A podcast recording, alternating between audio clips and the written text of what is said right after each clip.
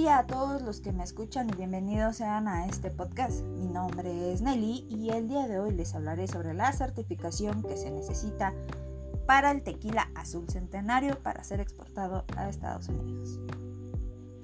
Para exportar en México alimentos procesados, bebidas alcohólicas y no alcohólicas, suplementos alimenticios, materias primas, así como productos de aseo, limpieza y cosméticos, es necesario tramitar un certificado de apoyo a la exportación a través de la Comisión Federal de la Protección contra el Riesgo Sanitario, la COFEPRIS. Este trámite sirve para avalar ante las autoridades del país que deseamos exportar que nuestros productos o procesos cumplen con las disposiciones sanitarias del producto y comercialización en México.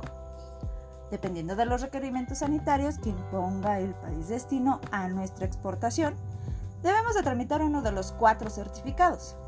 Para identificar cuál debemos realizar, es necesario verificar con nuestro importador los requerimientos que solicita el país destino, ya que cada país varía dependiendo del tipo de producto. En nuestro caso, es simplemente tequila.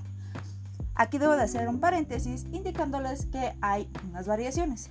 Eh, hay algunas bebidas que contienen tequila, otras que solamente es cóctel de tequila y algunas variantes. En nuestro caso solamente es tequila. Como habíamos, como lo he dicho ah, un poquito antes, hay que hacer ante la COFEPRIS una solicitud para hacer la certificación.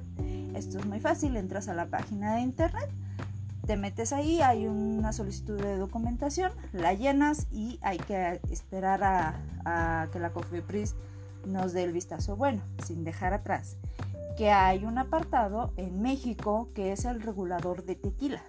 Este regulador tiene que hacer una visita a nuestras instalaciones para verificar que es auténtico tequila, ¿ok?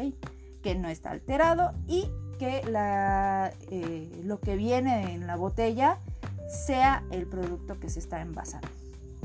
Por lo general, lo que nos pide eh, para hacer un producto exportable en el caso del tequila es que la botella sea este, de vidrio, que contenga las normas necesarias, en este caso un QRL, donde se pueda leer toda la información necesaria, como el peso, el volumen, de qué está hecho, de dónde viene, en qué región del país se hizo, y eh, que diga la palabra tequila, en caso de ser tequila. En este caso lo es. Entonces nos pide que sea tequila eh, la forma en la que se hizo. También para hacer una solicitud de aprobación de este tequila, se necesita entrar a la página extranet.tequila.org.mx, donde eh, tendríamos que meter toda la información, en este caso de la casa José Cuervo, para que nos hagan la certificación. Debo de hacer énfasis que este tequila ya cuenta con las certificaciones necesarias para ser exportado. Eh, en este caso, eh, solamente las ventas de este tequila no han sido las necesarias para poderlo exportar, ya que poco a poco, dependiendo de la eh, venta que se tenga del tequila, es como la Casa Cuervo va y lo exporta. En este caso todavía no cumple con esta solicitud. Muy bien, ya haciendo una aprobación por el certificado de autenticidad, eh, se condicionará a que el producto esté certificado y amparado de la NMX-V-049-Normex-2004 bebidas alcohólicas que contienen tequila denominación etiquetada. Una vez enviada y aprobada la solicitud, el solicitante deberá cargar con el mismo programa de solicitudes electrónicas la factura comercial de en formato PDF, la cual deberá de concluir conducir con los datos proporcionados en la solicitud y captura de la factura y el importe en dólares que lo ampare dicha solicitud. ¿Qué quiere decir esto?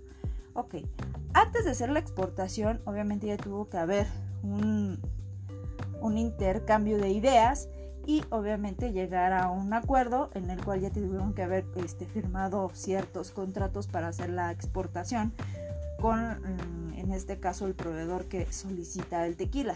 Ya dado esto, por lo general se presenta a las aduanas el mercadólogo en cuestión para verificar que todo se haga eh, como corresponde en aduana y ya llegando el producto por lo general se hace el pago por completo. Solamente son puros requisitos y documentación que se necesita en aduana para que el producto pueda pasar sin ningún problema.